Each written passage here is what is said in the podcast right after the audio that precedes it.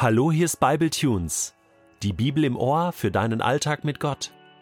Der heutige Bible Tune steht in Epheser 4, die Verse 4 bis 6 und wird gelesen aus der neuen Genfer Übersetzung. Mit Einheit meine ich dies: ein Leib, ein Geist und genauso auch eine Hoffnung, die euch gegeben wurde, als Gottes Ruf an euch erging. Ein Herr, ein Glaube, eine Taufe ein Gott und Vater von uns allen, der über alle regiert, der durch alle wirkt und in allen lebt. Möchtest du mal einen kleinen Vorgeschmack auf den Himmel bekommen? Hier in Offenbarung 7 schreibt Johannes, Danach sah ich eine riesige Menschenmenge aus allen Stämmen und Völkern, Menschen aller Sprachen und Kulturen, es waren so viele, dass niemand sie zählen konnte. In weiße Gewänder gehüllt standen sie vor dem Thron und vor dem Lamm, hielten Palmzweige in den Händen und riefen mit lauter Stimme Das Heil kommt von unserem Gott, der auf dem Thron sitzt, und von dem Lamm. Diesem Lobpreis schloss sich die ganze unzählbare große Schar der Engel an, die rings um den Thron und um die Ältesten und die vier lebendigen Wesen standen. Sie warfen sich vor dem Thron nieder und beteten Gott an. Amen, so ist es, riefen sie. Das wird ein ganz buntes und vielfältiges und sehr unterschiedliches, durchmischtes Treiben geben im Himmel. Wenn da, ich würde mal sagen, Millionen von Geschöpfen, himmlische Geschöpfe und irdische Geschöpfe, Gott zujubeln werden. Menschen aus allen Sprachen, Kulturen, unterschiedliche Rassen, farbige und bleiche, Bleichgesichter sozusagen, alle Sprachen, alle Kulturen, alle Glaubensdenominationen, katholische, evangelische, freikirchliche und ganz entkirchlichte, weil es vielleicht auch Menschen gibt, die ohne Kirche irgendwie mit Jesus leben, soll's ja geben, Gott wird sie alle einladen in sein Haus. Und sie werden alle da sein. Und so unterschiedlich das Ganze auch sein wird, so einheitlich wird es auch sein. Alle stehen wir, und ich schließe mich da jetzt gerne mit ein, ich freue mich auf diesen Moment, wo das in Erfüllung gehen wird.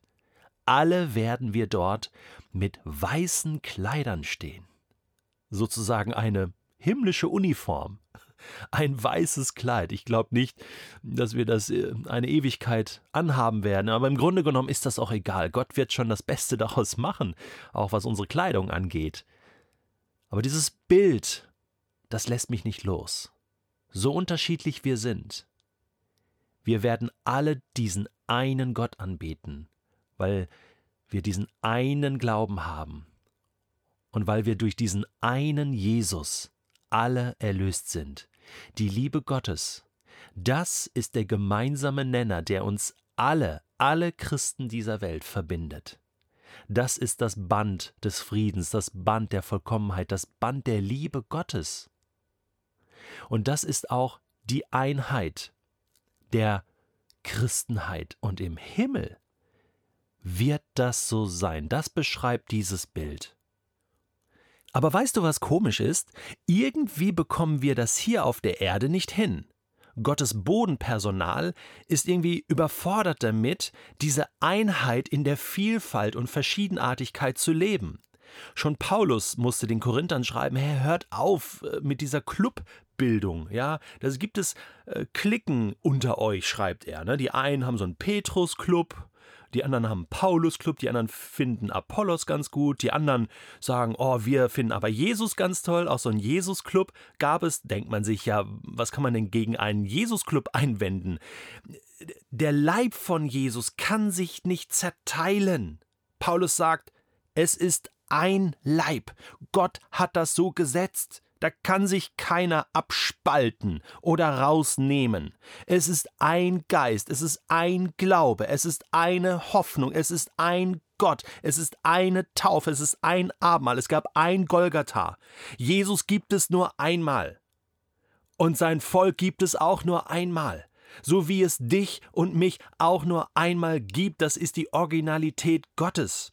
Schon Jesus hat in Johannes 17 auf den Knien gelegen und fast ein gefühltes ganzes Kapitel Gebet ist das längste Gebet, was uns überhaupt aufgeschrieben worden ist von Jesus. Und worum geht es da? Um Einheit. Denn Jesus sagt, daran wird die Welt erkennen, dass ihr zu mir gehört, dass ihr meine Jünger seid, wenn ihr Liebe untereinander habt, wenn ihr eins seid, wenn ihr verbunden seid in Liebe, trotz der Unterschiedlichkeit, trotz der Differenzen. Und da glaubt der eine theologisch dies, der andere theologisch das. So what? Was soll das?